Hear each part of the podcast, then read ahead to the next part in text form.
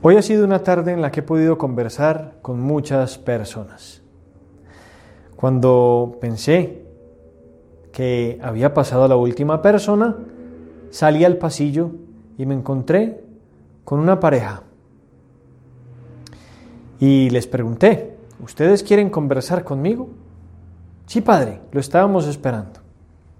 Y entonces, inmediatamente, ella se levantó, tomó del brazo a su esposo, porque son esposos, lo ayudó a levantarse, le alcanzó unos bastones canadienses que son unas muletas un poco más especializadas porque permiten mover muy bien los codos. Y este señor comienza a desplazarse despacio, despacito, moviendo sus pies con cuidado, casi deslizándolo sobre el piso. Yo me adelanté a la sala donde los iba a recibir y por fin llegó y se pudo sentar.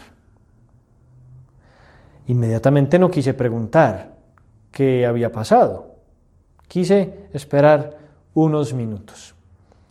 Conversamos y después de unos minutos, después de romper el hielo, me contó que hace 15 años sufre de esclerosis múltiple.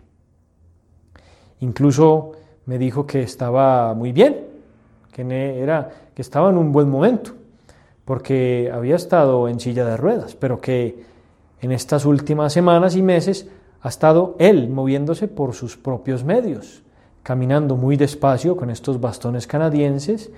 Su esposa siempre va detrás, cuidándolo, protegiéndolo. Me contó que se casaron hace dos años. Ya superaron los 40 años. Después conversé con ella. y sí tenía mucha curiosidad.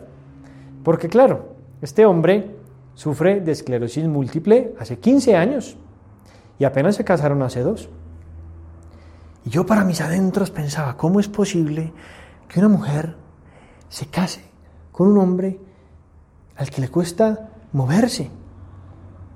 A un hombre al que se va a tener que dedicar alma, vida y corazón al que le va a tener que ayudar per secula seculorum.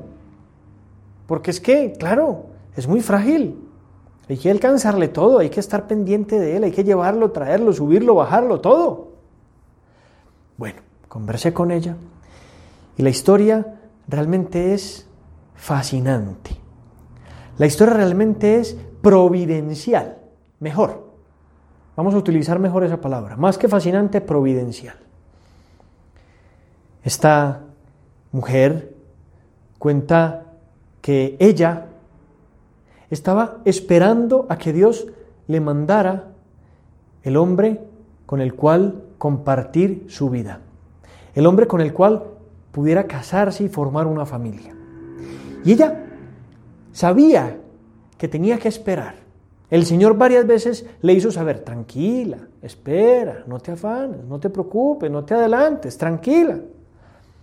Le tocó esperar casi hasta los 40 años. Cuenta ella que el Señor la iba preparando.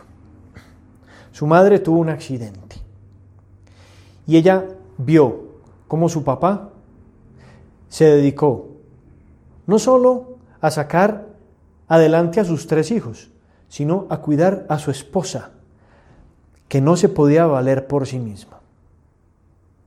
Se dedicó a ella a cuidarla, a tratarla con cariño, a llevarla, a subirla, a bajarla, a, a adelantarse a cualquier necesidad que tuviera. Cuenta esta mujer, esta buena mujer, que su papá para ella fue un superhéroe y que todo eso le, sirvió y le servirá para ahora cuidar a su esposo, que sufre esclerosis múltiple. ¿Cómo se conocieron? Hace cinco años ella comenzó a tener pues algunos problemas en sus articulaciones. Fue al médico y le detectaron esclerosis múltiple, muy leve, muy suave. De hecho, en estos cinco años solamente ha tenido dos episodios.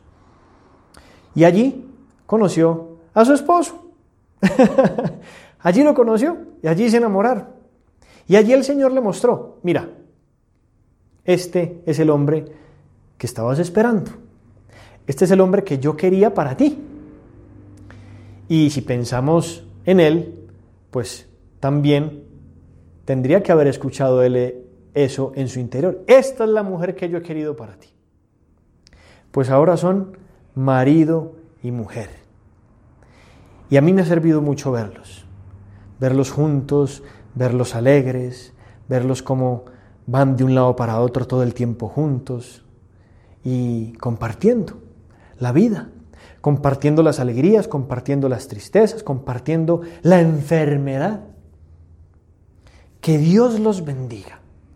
Nos dan un ejemplo maravilloso de amor.